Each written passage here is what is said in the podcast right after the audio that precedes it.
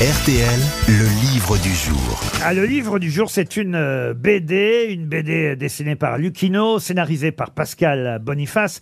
Pascal Boniface, qui était un ami proche de celui à qui est consacrée cette bande dessinée, qui est une biographie euh, dessinée, et celui dont je vous demande d'ailleurs de retrouver le nom, euh, quelqu'un qui en novembre 1959 réalisa un rêve en achetant l'île du Guéclin entre Saint-Malo et Cancale. De qui s'agit-il? Kersozon? Kersozon, non. Et c'est pas, cette île, c'est pas les lieux d'un roman classique français? Ah non, non, non, non, non, non, non. C'est euh, une île, euh, effectivement, qui fut achetée par cette célébrité, personnalité à qui est consacrée toute la BD.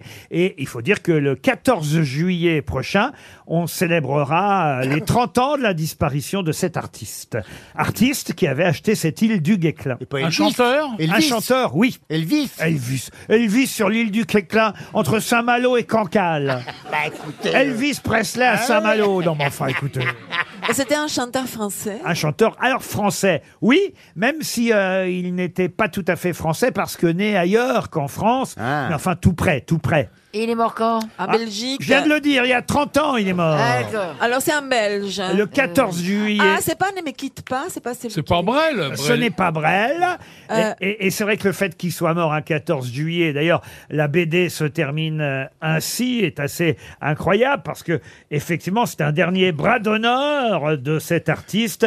Le fait de. Ah, c'est Georges Brassens. c'est Ferré Léo Ferré, bonne réponse Bah oui, pour un, pour un anarchiste. Eh oui, ni Dieu ni maître. Il Bon- aurait dû acheter le cap, Ferré Ça te bonjour, fait marrer, Marcella Hein bonjour Pascal Boniface. Bonjour. Léo, c'est le titre de la BD. Léo Ferré, ni Dieu euh, ni maître. On, on le voit justement faire un bras d'honneur sur la Ah, couverture euh, euh, du livre publié euh, chez euh, Duno. C'est Lucchino, hein, le dessinateur. Vous, vous avez Exactement. raconté euh, la vie euh, de Léo Ferré à, à ce dessinateur qu'il a mis en image parce que vous l'avez bien connu. C'était vraiment un ami, Léo Ferré. Euh, Non, pas un ami, on n'est pas de la même génération, mais il a marqué ma vie. J'ai eu un choc euh, immense quand je l'ai écouté pour la première fois à 14-15 ans, et il m'a toujours euh, accompagné par la suite.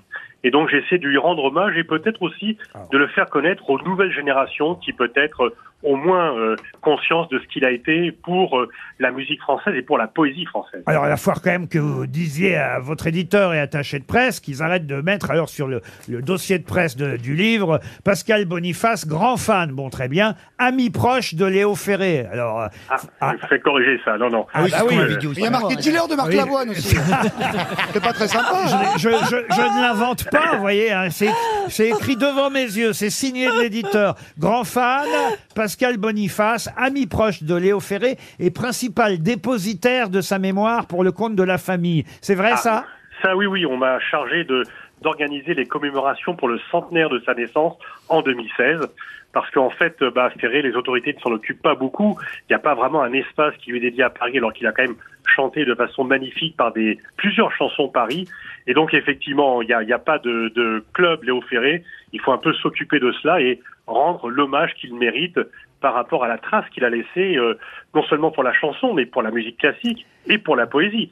La fiche rouge, euh, sans lui, est-ce qu'on le connaîtrait? Et tous les poèmes de Verlaine, Rimbaud et Baudelaire sonnent de façon très différente lorsqu'ils sont chantés par Léo Ferré. Et Aragon aussi, évidemment. Euh, la musique n'a jamais nourri son homme, disait son père. Je veux pour toi un métier honorable. C'est ce qu'on voit dans la BD. Très réussi, hein, vraiment. Alors là, on, on, on a tout sur la vie de Léo. Enfin, tout, pas tout. Mais quand même, on apprend, pour ceux qui ne connaissent pas bien la vie de Léo Ferré, on apprend vraiment euh, bien son parcours. Euh, il a même euh, entamé une carrière, ça je l'ignorais, euh, d'aide opératoire chez un chirurgien dentiste réputé de Monaco, parce qu'il faut le rappeler, voilà pourquoi Il est né à vous Monaco. m'avez demandé est-ce qu'il était français. Il est né à Monaco et il a été euh, naturalisé monégasque parce que sa mère était elle-même monégasque. C'est bien ça? Oui, exactement. Effectivement, il est né, enfin, il est né et mort et enterré à Monaco.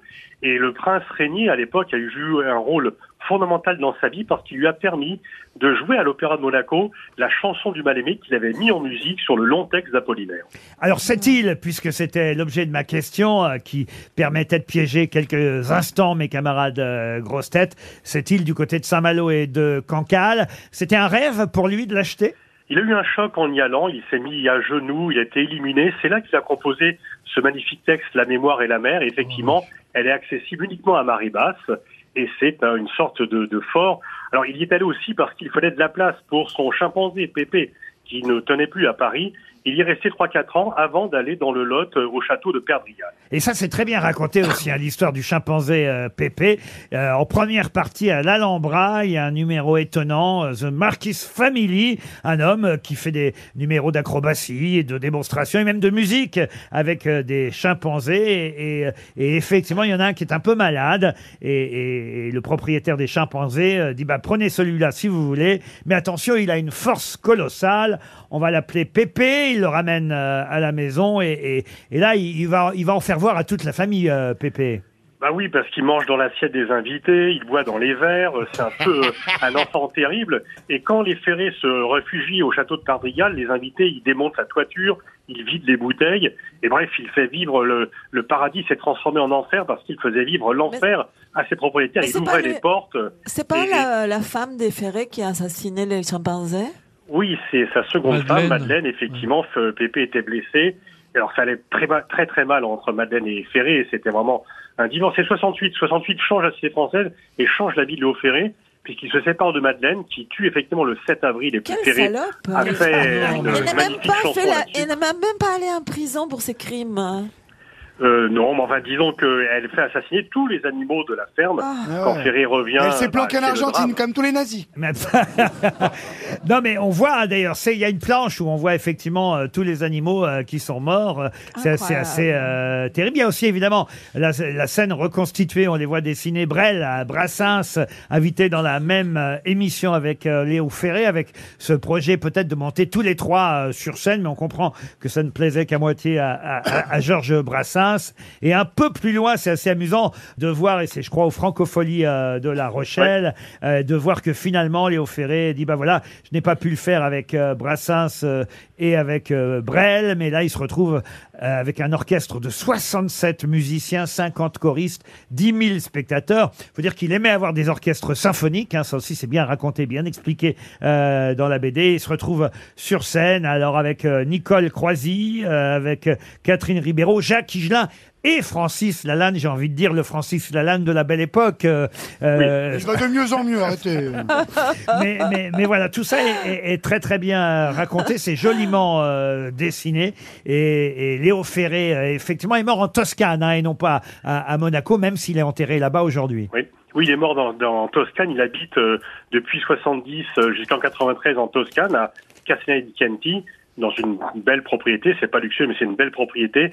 Et c'est là où il disait qu'il reverdit dans cette campagne toscane, qu'il a trouvé un nouveau souffle. En 68, Ferré devient un peu le représentant de toute la jeunesse contestataire qui chante l'amour et la révolte. Et alors qu'il a plus de 50 ans, il va devenir en fait le, le porte-parole de cette jeunesse après 68. Et il a été un peu ringardisé par les yéyés. Et après, c'est lui qui a ringardisé les yéyés en revenant un peu ce, cette idole pour cette jeunesse euh, brillante. Et ces tours de chant devenaient en fait des meetings. Cet extra, voilà ce que j'ai envie de dire à propos de votre BD. Léo, ni Dieu, ni maître, une bande dessinée euh, signée Lucino et Pascal Boniface. C'était notre livre du jour.